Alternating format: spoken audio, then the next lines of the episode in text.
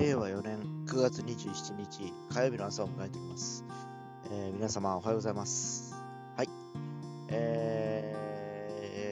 ー雨の朝です。非常に今日は寒いですね、今ね。で、関東の方ではどうやら台風17号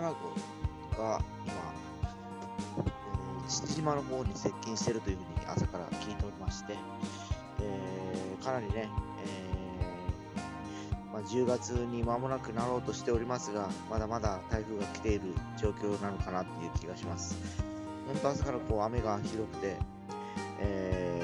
かなりね、あの、なんていうかな、もう秋の雨っていう感じで、日に日に、まあね、涼しくなっていってるんですけど、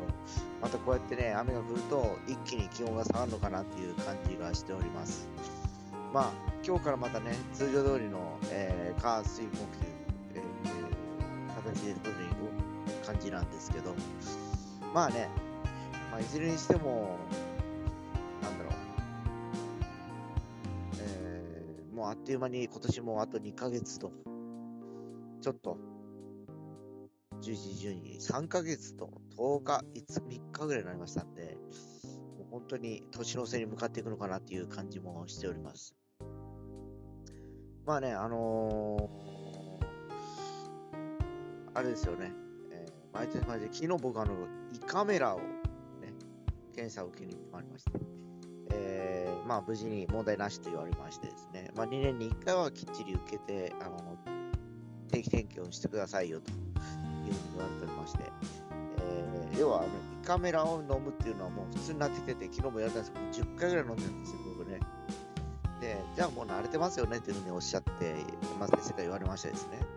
まあ実際そうなんですけど、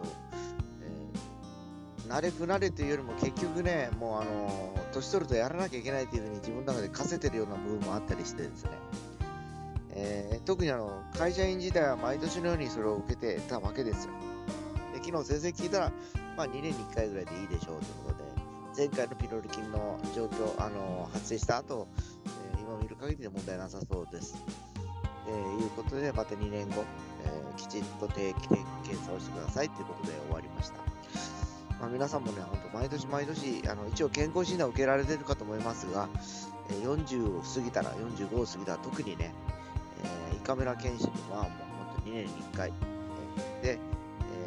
その合間合間に、え大腸がん検診